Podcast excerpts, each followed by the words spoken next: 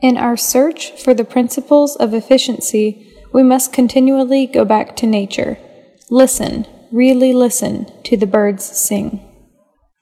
在今天的句子中，需要注意的第一个单词 principle，原理、原则、准则。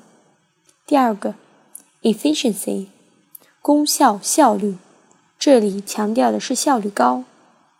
第三个 continually，一段时间内多次发生。 时断时续，注意区别。continuously，连续不断的、不停歇的。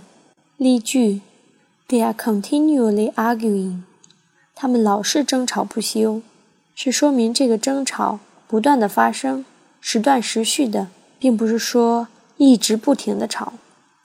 It rained continuously for five days。连续下了五天的雨。是说这个雨一直没有停，连续不断的。In our search for the principles of efficiency, we must continually go back to nature. Listen, really listen to the birds sing. Thank you. This is Shannon and Amy. We are at Zhiye Yingyu. Please follow us. Thank you. Have a nice day.